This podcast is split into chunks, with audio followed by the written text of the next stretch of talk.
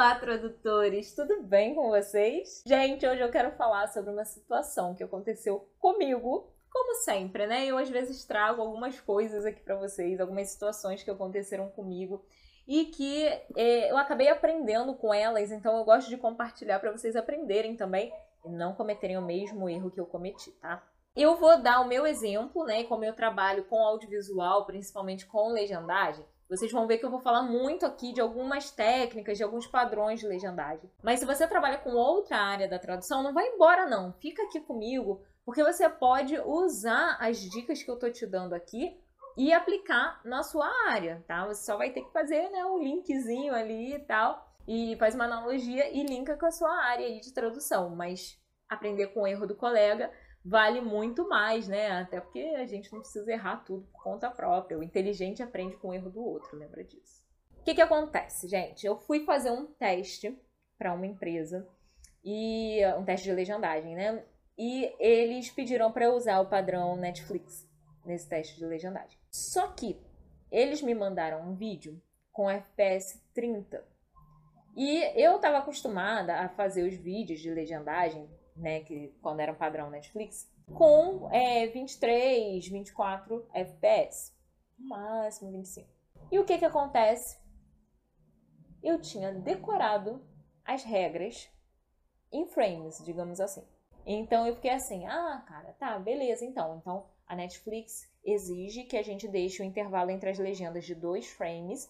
E se essa legenda tiver um intervalo maior, ela tem que ser de no mínimo 12 frames. Só que, se você for pegar o manual da Netflix, ele não fala que tem que ser 12 frames. Meio segundo.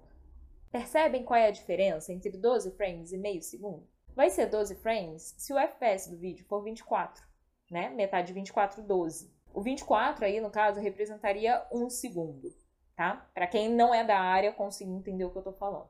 Então, um vídeo de 24 FPS, 24 frames é igual a um segundo. Logo, meio segundo é igual a quantos frames? 12 frames. E assim eu tinha decorado, porque a maioria dos vídeos que eu pegava era na faixa de 24 FPS. E esse teste que eu fui fazer, o vídeo tinha 30 FPS. E o que que eu, bonita, fiz? Botei os intervalos maiores a partir de 12 é, frames de diferença entre as legendas. Gente, a minha sorte foi que eu percebi o erro que eu ia cometer antes de enviar o teste. Porque se eu mando o teste para o cliente, ia aparecer muita coisa errada para ele.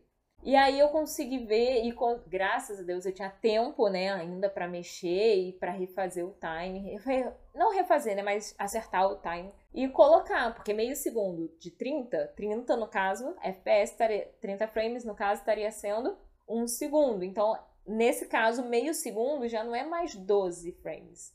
São 15 frames. E aí eu, caramba, vou ter que mexer em um monte de legenda e tal. Aí fui eu mexer lá em 200 e blá legenda.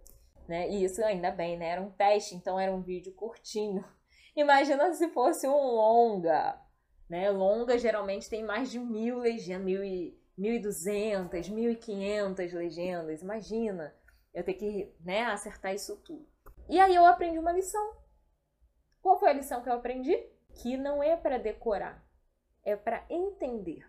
Você pode até decorar, mas não decora assim com um número fixo, né? Tipo, a regra é meio segundo e eu decorei com frame, só que frame muda de acordo com o vídeo. E aí quase que eu caí na pegadinha, gente. Quase. Foi por pouquinho. Se eu passei no teste, ainda não sei. eu entreguei o teste tem pouco tempo, então eu ainda não recebi uma resposta é, da empresa, mas eles falaram que assim que o teste fosse analisado, que eles mandariam uma resposta. Então, torçam por mim.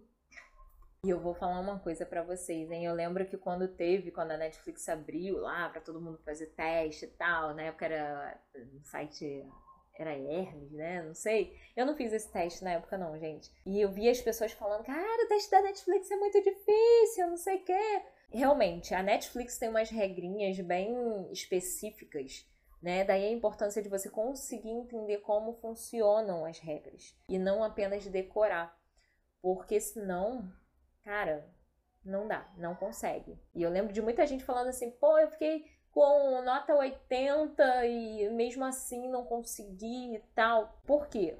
porque eles são exigentes. E aí entra uma grande questão: o mercado atualmente está muito exigente, sim, porque hoje em dia a gente tem muito curso de formação, muito curso de capacitação.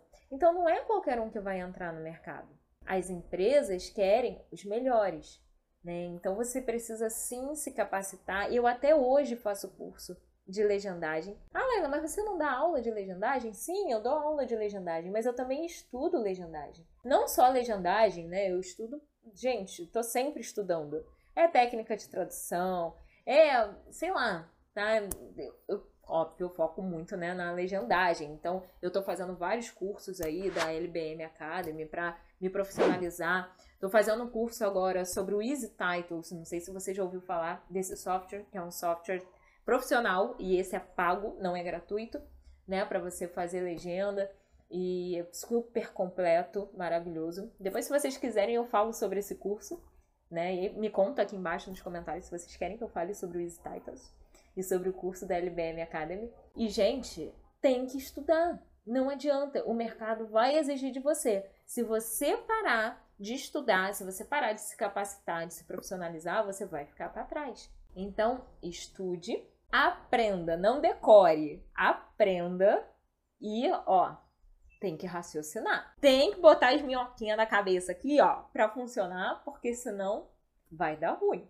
Igual quase deu ruim para mim. Então não deixe isso acontecer com vocês. Imagina não passar num teste por causa de bobeira. Não, não estamos em momento para isso, né? Então que o que aconteceu comigo sirva de lição para você, que você possa aprender com o meu quase erro né? Mas que eu consegui reparar a tempo e que você não cometa esse mesmo erro que eu cometi. Combinado? Presta atenção em todas as solicitações que o cliente mandar no teste para você. E presta atenção também em cada detalhe do material que o cliente te mandou. E se você meio que boiou nesse vídeo, né, não entendeu muita coisa, você está chegando agora no tradutor iniciante, você está querendo entrar ainda para o mundo da tradução, ou tá, já está dando seus primeiros passos, mas ainda está perdido, não sabe com qual área quer atuar, eu vou te convidar a ser um trading fan. Os trading fans, eles têm acesso a todas as lives do Sextou que já aconteceram. O que, que são lives do Sextou? São lives que acontecem toda sexta-feira às 19 horas. E quem é trading fan tem acesso às lives que já aconteceram, a todas as gravações e tem muitos outros benefícios também. Então eu vou deixar o link aqui embaixo para você conhecer melhor esse projeto do Trading Fan e te convido a participar, porque ali você vai ver live de várias áreas. Cada semana tem um assunto diferente, cada semana tem um convidado diferente e você vai aprender um pouquinho mais. Então é isso, pessoal. Recados dados. Nos vemos na próxima semana. Um grande beijo para vocês, sucesso e até lá. Tchau, tchau.